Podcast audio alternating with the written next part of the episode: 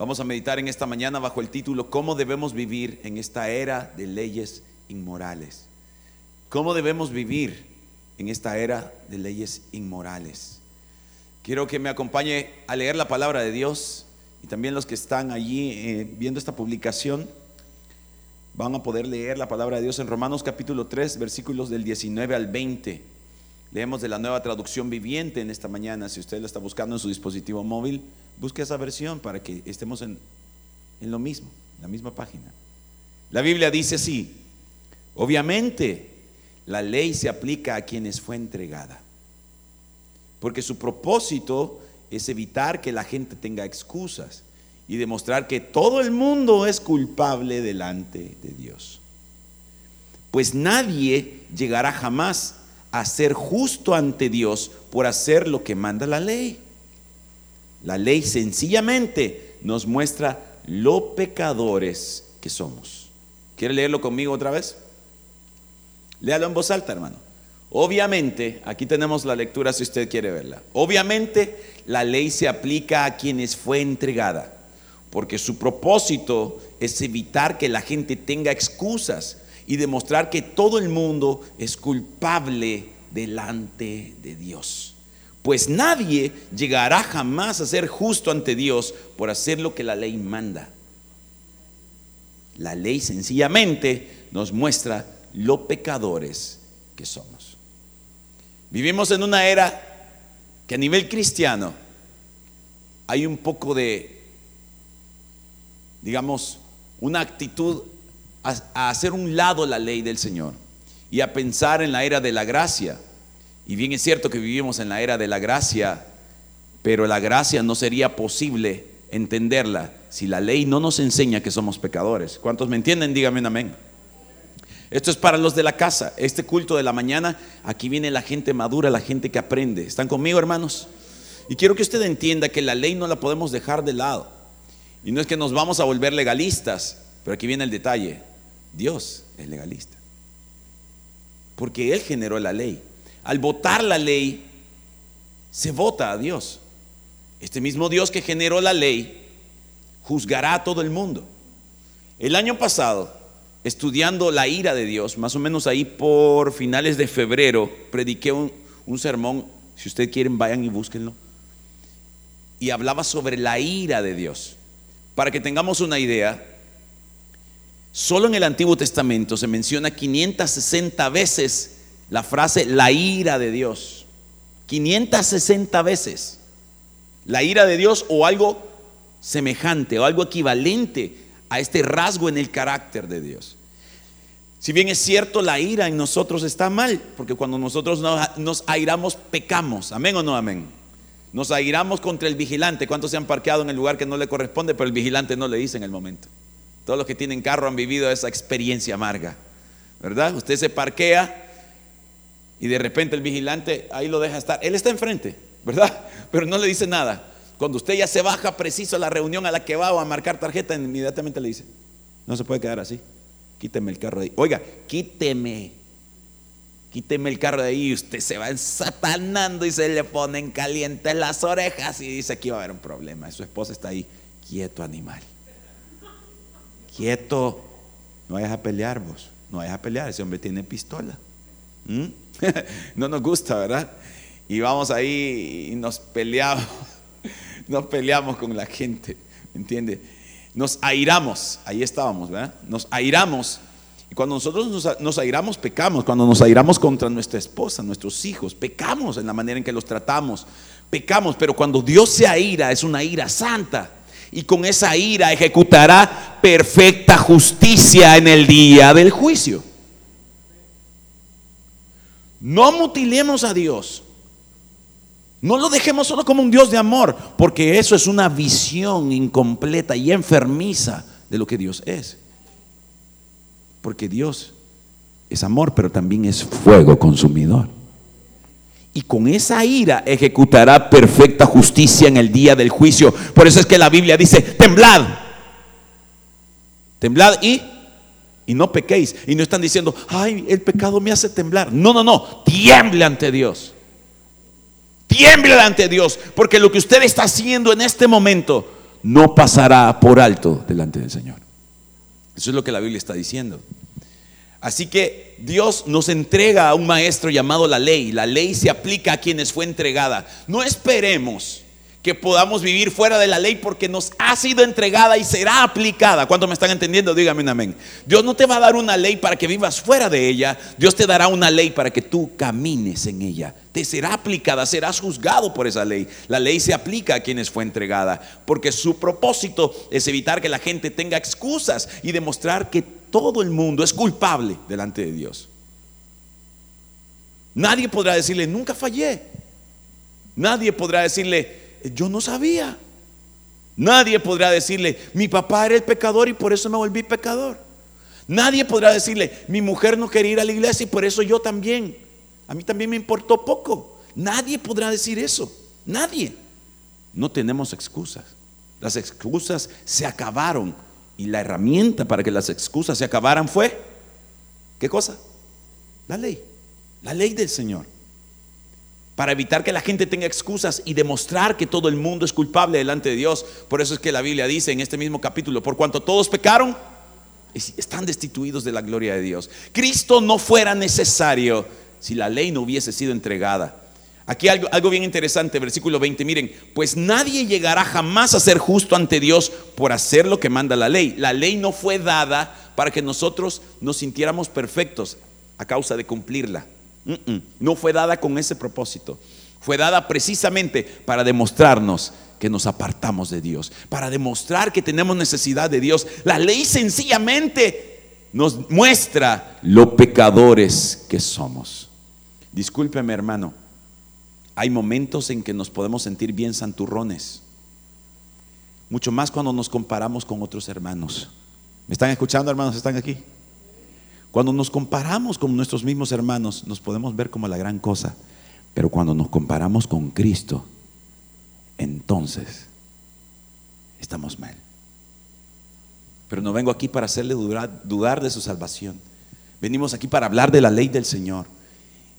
Y para entender una cosa, la ley de Dios produce entonces tres frutos en nosotros. Y esto debería usted memorizarlo. Número uno, nos revela el carácter y la santidad de Dios. A través de la ley de Dios llegamos a conocerlo.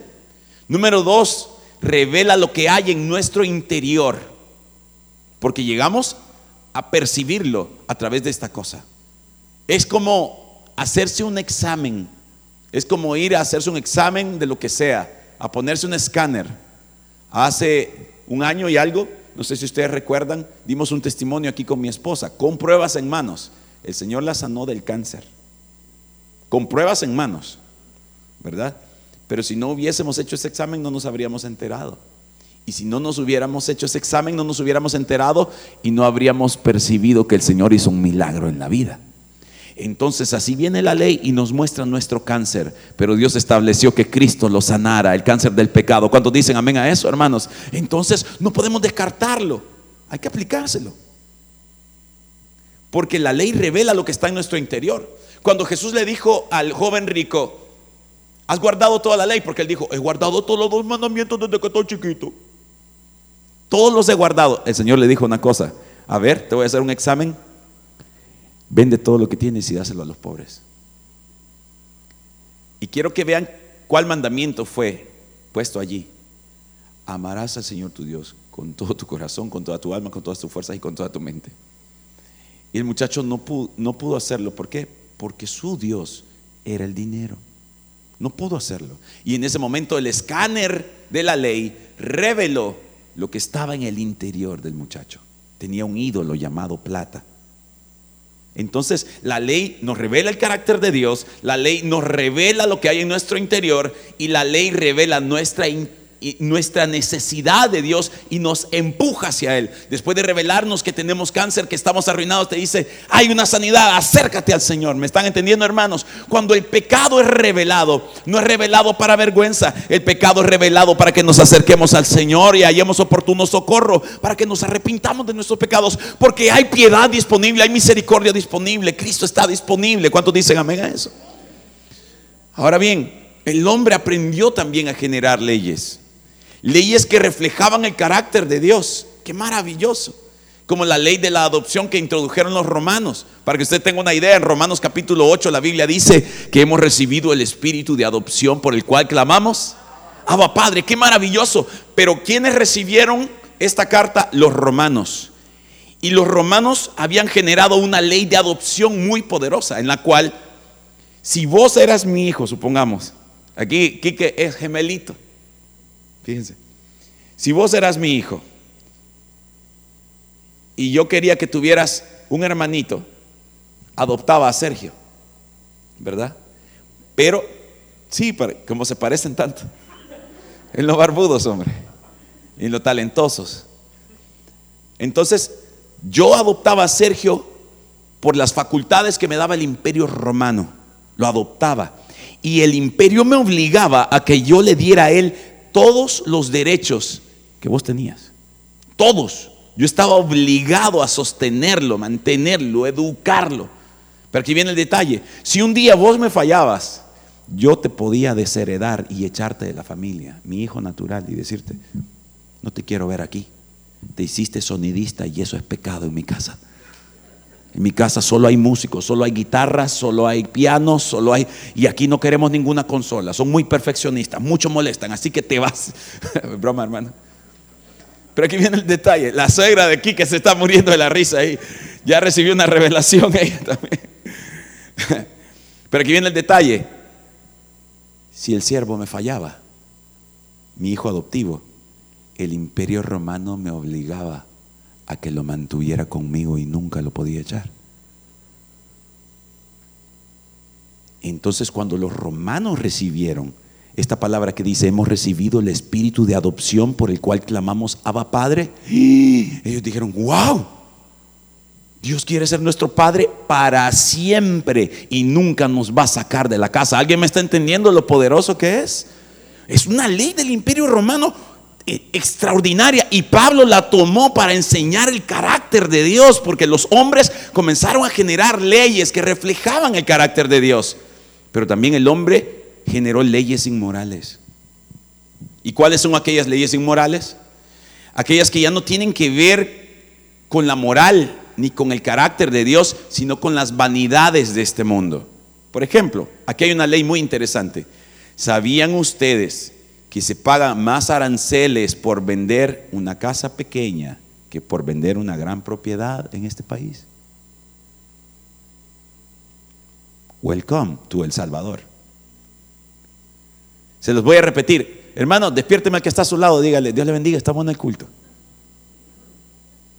Se pagan más aranceles por vender una casita pequeña que por vender una gran propiedad en este país. ¿Quién lo hizo? ¿Quién lo hizo? ¿Por qué lo hicieron? ¿Usted entiende la naturaleza de esa ley? Es macabra, hermanos.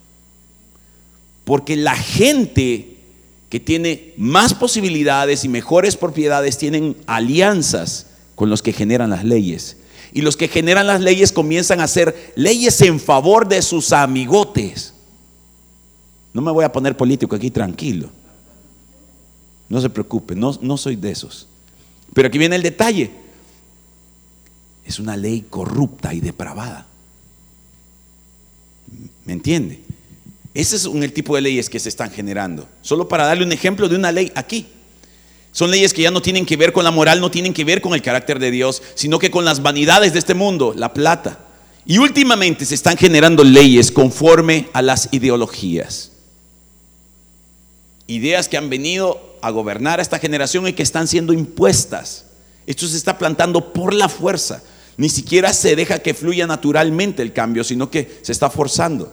Aquí tengo algunas leyes inmorales que se están aplicando hoy en día.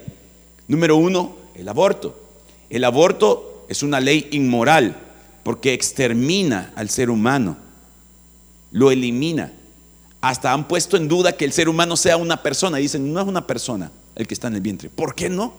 No, porque una persona es alguien que ya tiene nombre, que tiene conciencia, que tiene... Y comienzan a, a explicarlo filosóficamente. Entonces dicen, no es una persona, es, digamos, un ser humano porque corresponde a la especie. Semejantes locos. Eso es inmoral pensar así. Se está aprobando el aborto, es una ley inmoral. Es un atentado contra toda la humanidad, porque toda la humanidad pasa por el vientre de una madre. ¿Cuántos dicen amén a eso? Número dos, hay otras leyes inmorales como el uso legal de drogas. Para que ustedes tengan una idea, ¿cómo es que se ha llegado a aprobar el uso de la marihuana en California? Le dicen así, miren, les voy a explicar. ¿A cuánto le gusta la marihuana, hermanos? ¿Alguien quiere dar testimonio aquí? ¿Alguna hermana? Hay una canción de Bad Bunny que dice, hey sierva, y usted fuma hierba. ¿No la han escuchado? ¿No? Marihuanol, sí, lo venden en, el centro, ¿verdad? Es una pomada. ¿Cuántas hermanas han usado marihuanol? Es una pomada que tiene, eh, eh, tiene las, las, propiedades de la marihuana y la usan para un... ¿Verdad, hermana Marisol? No. y se la untan en las rodillas y donde necesitan darse una sobada, ¿verdad, Denis? Amén, dice. Señor te reprenda. Esa pomada no se come, oíste. Solo se unta. Mi papá todavía usa drogas. ¿Y cuál es el problema con la marihuana? Que hay una que se llama sativa y la otra se llama índica. La, la sativa te pone, te pone speed. Así que no se la den al hermano Ramón. Pastor Ramón, porque lo perdemos. Demasiado activo, nervioso, ¿me entiende? Es para todos aquellos que andan. Estoy cansado. Hermano Guillermo. Sí, para mí estoy cansado. Y entonces a algunos les cae bien, pero hay, esa es la sativa, pero está la índica. Y esa, ¿sabe qué le, provoca a usted? Relajación total y absoluta. Y usted comienza, no woman, no cry.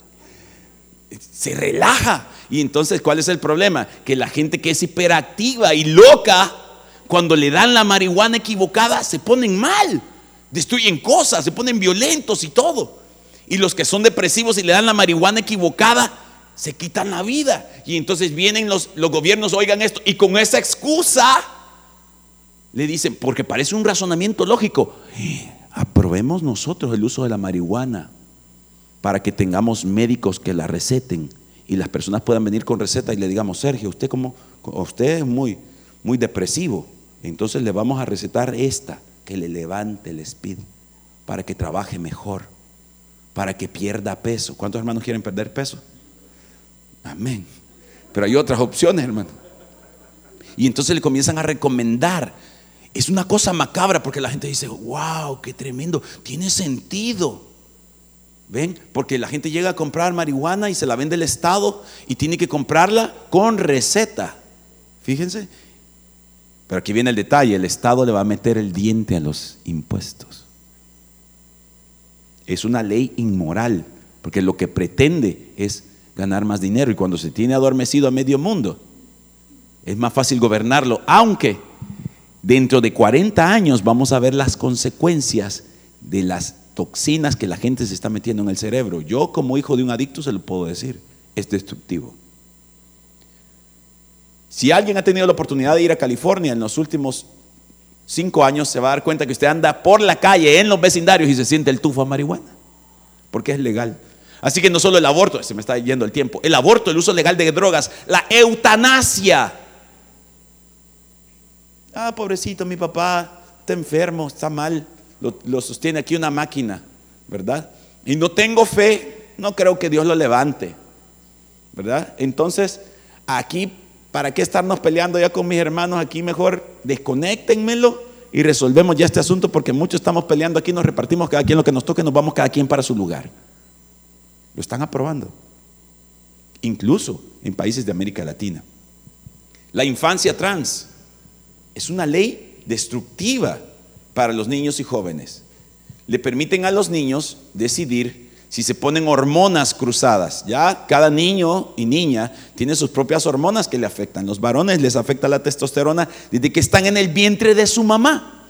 Y eso hace crecer el pene y los testículos. Desde allí, Dios está operando. ¿Me entienden? Y está obrando, pero ahora les están dando permiso de que ellos escojan otro tipo de hormona. Y cuando se cruzan estas hormonas, aparte de que son eh, cancerígenas, les generan depresiones y conflictos en su cabeza, no saben cómo tomar decisiones, se alegran y de repente caen en picada. Es una cosa tremenda, es un atentado contra ellos y la infancia trans les permite a ellos tomar la decisión de quitarse una parte de su cuerpo que está en perfecto estado y la cual después de quitársela nunca se la van a volver a poner. Esto es diabólico. Y a los padres que lo impidan, y a los médicos que lo traten, y a los consejeros que intervengan, los van a meter presos, incluso de oficio, de tres a cuatro años. Prepárese, Pastor Ramón. Porque los psicólogos que le den un tratamiento de reconversión o una charla de reconversión a un niño durante la ley de infancia trans, irá a la cárcel. Y lo perseguirán de oficio, es decir, que ni siquiera se necesita la denuncia. Si la fiscalía, una trabajadora social o la policía sospechan que usted hace eso, van y lo buscan. Y usted es culpable primero y se verifica después si usted es inocente. Otra ley inmoral, el hurto legal, aunque no me lo crean. El hurto legal. Aquí en este país, la deuda tiene que ser de más de 500 dólares para que la ley intervenga. ¿Sabían eso? ¿No sabían? Algunos van a decir, ya no le pago a la señora la casa. Pero en California hay una ley aprobada en el cual si el hurto no excede los 950 dólares, no tiene por qué ir a la cárcel ni la policía lo puede detener. Y si el vigilante de la tienda lo detiene, usted puede demandar al vigilante. ¿Qué tal? No solo el hurto legal, el suicidio también. Vamos a ver un video que nos explica por qué hay una oleada de hurtos en California. Hay que darle volumen a ese video porque es un video breve. Una oleada de hurtos en California específicamente en San Francisco. Amén, ¿estamos listos? Quiero que vean este video. Es un video breve. Esa persona que está allá en bicicleta está robando descaradamente. El vigilante está enfrente. Le tratan de quitar la bolsa, pero no pueden detenerlo. Sale, se apartan y lo dejan que se vaya. Esto es el pan de cada día en California. ¿Por qué? porque el hurto tiene que ser de más de 950 dólares para que lo metan preso. Hay una ley, ya pueden quitarla. Hay una ley terrible. Y cuando esa persona, si esa persona es atrapada por la policía, demandará a la policía. Si es atrapada por el vigilante, demandará al vigilante. Walgreens está cerrando. ¿Por qué? porque como están perdiendo demasiado dinero, inmediatamente se va para los seguros, porque ellos reportan al seguro. Pero el problema es que los seguros le están diciendo, te voy a subir la cuota porque tenés una tasa demasiado alta de robos. Y entonces ellos dicen, no puedo pagar esa tasa de seguro porque ya el margen de ganancia no me da. Y están cerrando las tiendas, porque hay una ley pervertida que le llama bueno a lo malo. Piensen en esto. La Biblia dice en Éxodo capítulo 20, versículo 15, no hurtarás. ¿Están conmigo, hermanos? ¿Qué dice la palabra de Dios? No hurtarás, no robarás. Es más, más adelante dice, no codicies. Ojo con esto, porque hurtar es un hecho, pero codiciar es una actitud. ¿Están conmigo, hermanos? Y es exactamente lo mismo. El Señor te dice, ni siquiera codicies, porque en tu corazón está el problema. Y desde allí está la ofensa. La ley de Dios no se queda aquí afuera, la ley de Dios va hasta adentro. ¿Cuántos dicen amén, hermanos? Porque la palabra de Dios es viva, eficaz, más cortante que toda espada de dos filos, penetra hasta partir el alma, el espíritu y las coyunturas y los tuétanos disciernen los pensamientos y las intenciones del corazón. La ley del Señor va hasta adentro. No hurtarás, dice el Señor. Miren esto otro. Colombia ya tenía aprobada la eutanasia desde hace ratos, hermanos. Y Colombia aprobó en este año el embarazo hasta los seis meses de gestación. Seis meses. Ojo con esto, porque hay algo llamado viabilidad. Viabilidad. Y esto significa la posibilidad que un feto tiene de vivir fuera del vientre de su mamá. Y la viabilidad a los seis meses existe. Hay muchos niños de seis meses que sobrevivieron. ¿Cuántos dicen amén a eso? porque tienen todas sus partes formadas, no están completamente desarrolladas, pero sobreviven. Van a incubadora. El Señor tiene misericordia y son muchos de ellos perfectamente funcionales. Sin embargo, en Colombia dijeron, ya estaba aprobado el aborto por tres causales, por abuso, por malformación, eh, por peligro para la mujer. Fíjense, ya estaba aprobado, pero dijeron, no, no, no. Aunque no haya ninguna de esas tres cosas, la mujer no debería de andar dando ningún tipo de explicaciones. Así que hay que darle libertad de que lo haga. Y ojo con esto, al aprobar esta ley, las muchachas no recibirán justicia, porque el mismo abusador queda libre. La niña ni siquiera tiene que decir quién abusó de ella. Solamente va y se practica el aborto y se acabó. ¿Y qué es lo que va a suceder? Saliendo de la clínica, el abusador la recoge y se la lleva para abusarla otra vez. Es una ley inmoral. Porque en lugar de endurecer las leyes en contra de los malhechores, hermanos, miren, Dios es justicia. ¿Cuántos dicen amén a eso? Entendamos lo que pasó en el huerto del Edén cuando llegó Pedro y sacó el machete. ¿Cuántos hermanos tienen machete en la casa? Amén. Sacó el machete. ¿Tiene machete, hermana Miriam? No.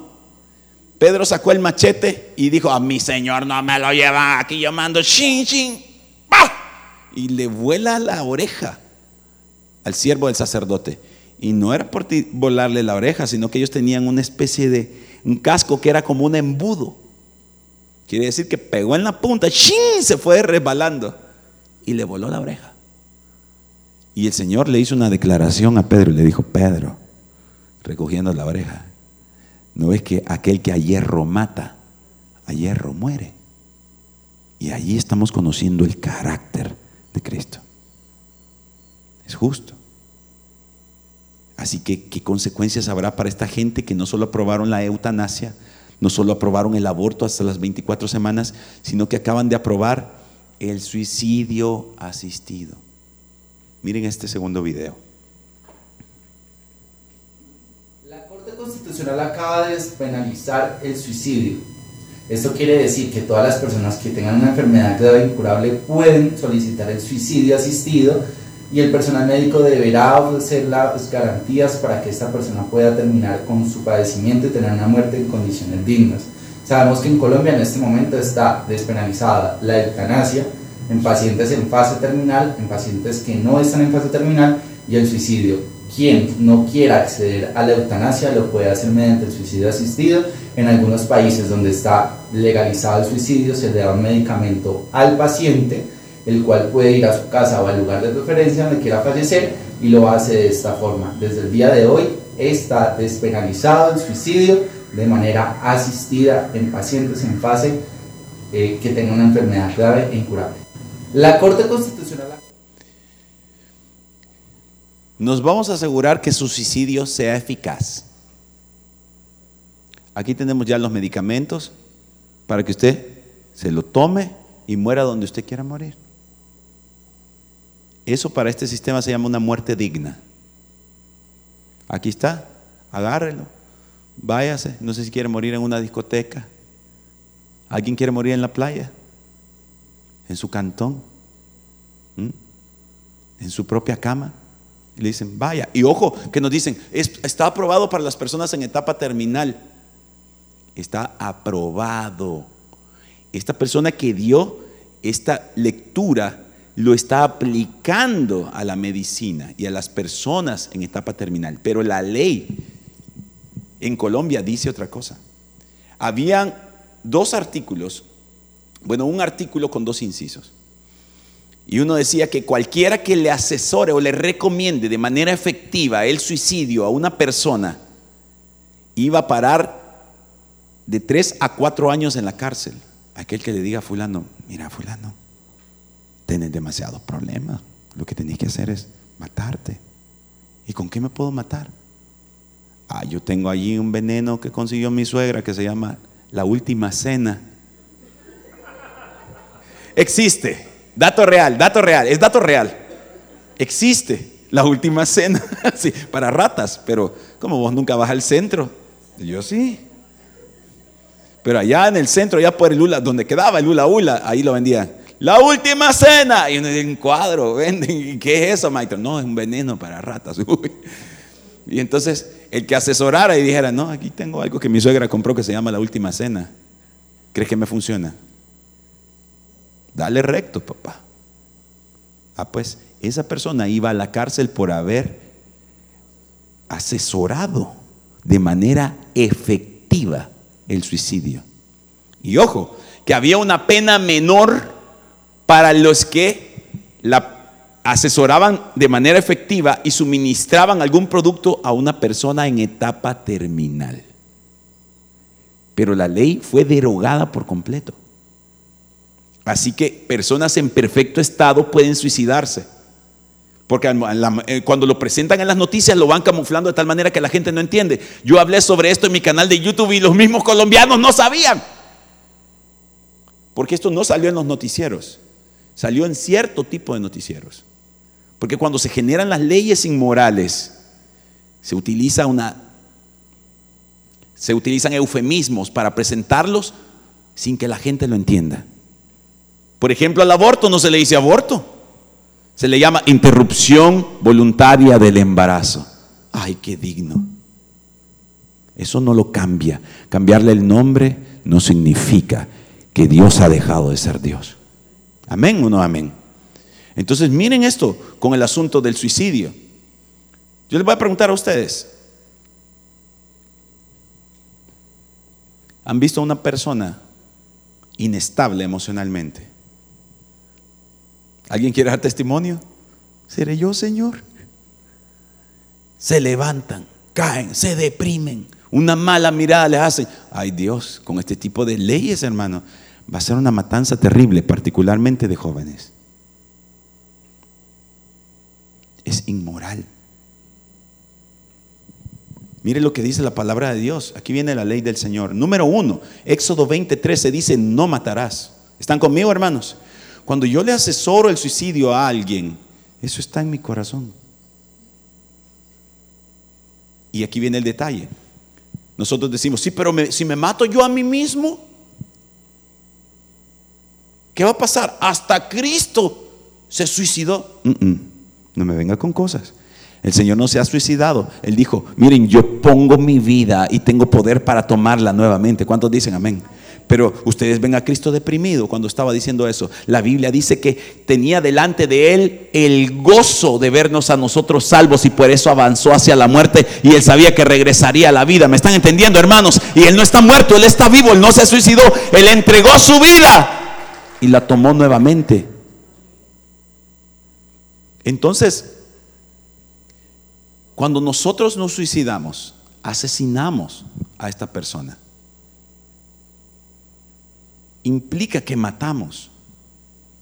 Solo que esta vez no matamos a alguien más, nos matamos a nosotros mismos. Éxodo 20, 13, en la ley de Dios te dice, no matarás.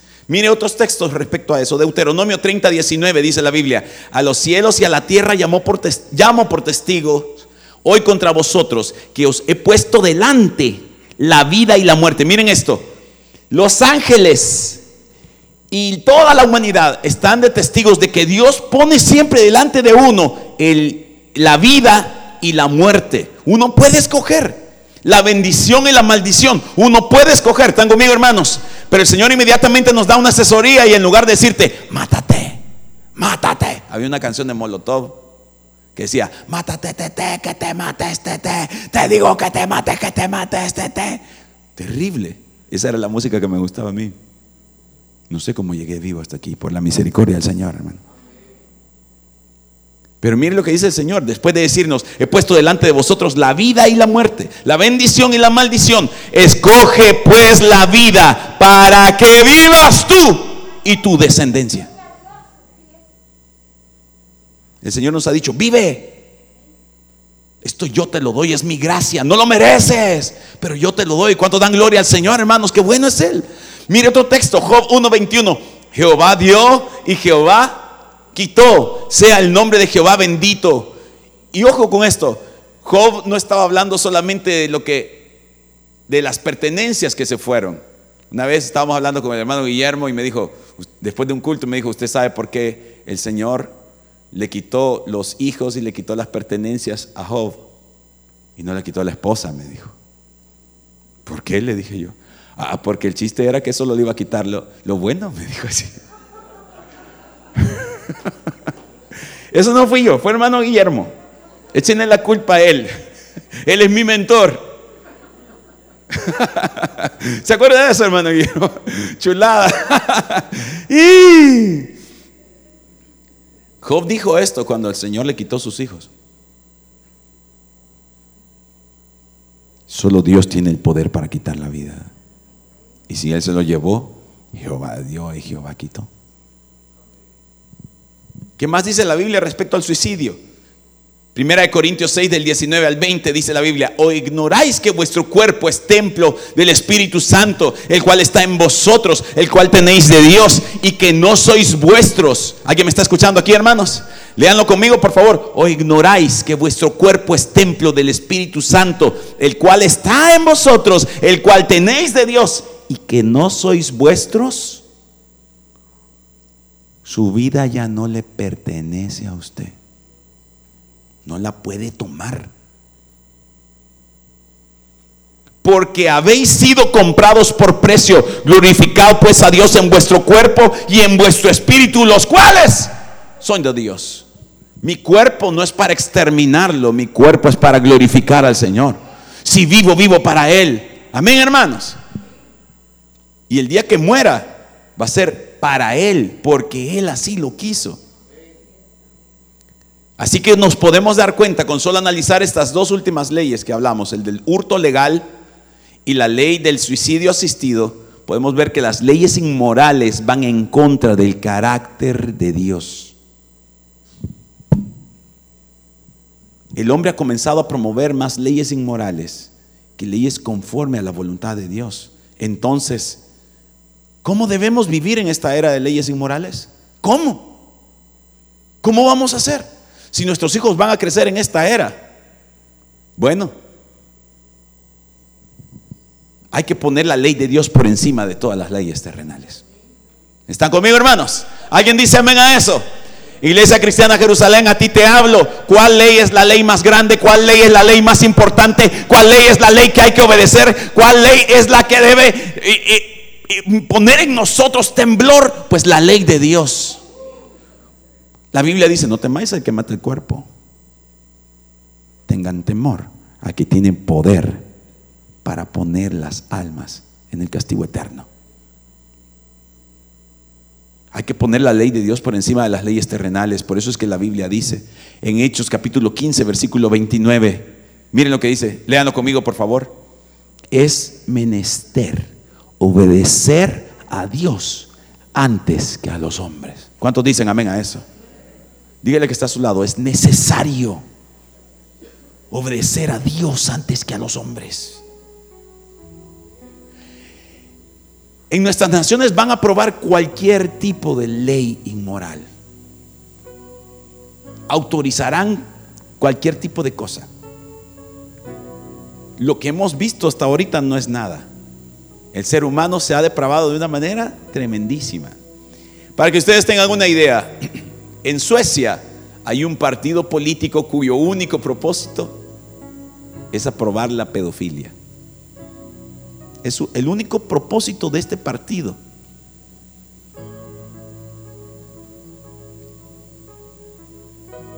En Chile, ya un hombre y una mujer, más que todo si un hombre era adulto y la mujer era menor de edad, podían tener intimidad sin ser ajusticiados, porque había una ley que determinaba la edad, no me acuerdo si eran 15 o 16 años.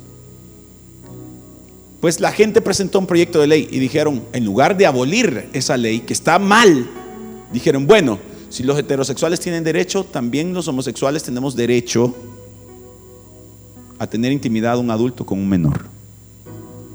Y adivinen qué pasó. La aprobaron.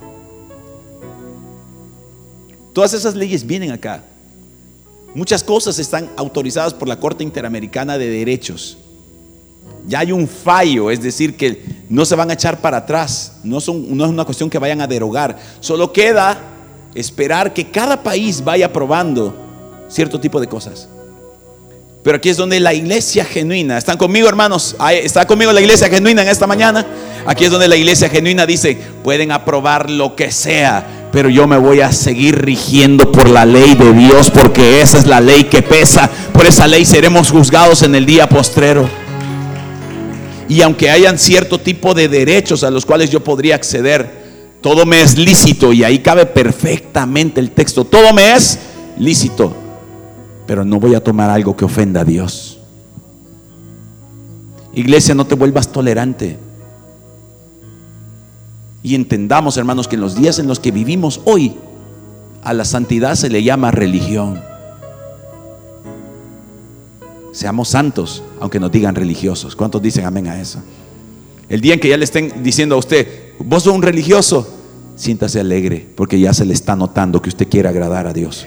Porque en la sociedad en la que vivimos, hermanos, que aborrecen al Señor y aborrecen su ley, que te digan religioso es un halago, porque a Cristo le estarían diciendo así. Hay gente que dice, no, es que él se juntaba con prostitutas y ladrones. ¿Quién dijo eso? Eso lo dijeron sus enemigos, los fariseos. Eso lo decían ellos. Pero yo le voy a decir una cosa. Si una prostituta se acercaba a Jesús o Jesús se acercaba a la prostituta, no seguía siendo una prostituta. Se convertía en una mujer santa porque el Señor la hacía nacer de nuevo. ¿Cuántos dicen amén a eso? Y si algún ladrón como saqueo se acercaba al Señor, estando comiendo con él en la misma mesa, era transformado en un hombre recto, en un hombre que reintegraba. Porque las prostitutas y los ladrones tenían acceso a Cristo y tienen acceso a Cristo. Porque todos hemos pecado, todos hemos fallado. ¿Cuántos dicen amén a eso, hermanos? Pero no hemos sido llamados a, a, permanecer en nuestros pecados. Ha sido llamado a correr hacia la misericordia. Ahora que la ley te ha enseñado lo que es malo, corre a los brazos del Señor. Escúcheme, cristiano, no te vuelvas tibio. No te vuelvas tibio. Porque tú no puedes vivir como si Dios hubiese cambiado, porque uno de los atributos de Dios es que Dios es inmutable, nunca cambia. Si tú piensas que Dios ha cambiado su parecer, tú no conoces a Dios, conócelo. Conócelo. Es menester obedecer a Dios antes que a los hombres. Consideren esto para finalizar. En Proverbios 29:2 la Biblia dice, cuando los justos gobiernan, el pueblo se alegra, pero cuando los perversos están en el poder, el pueblo gime.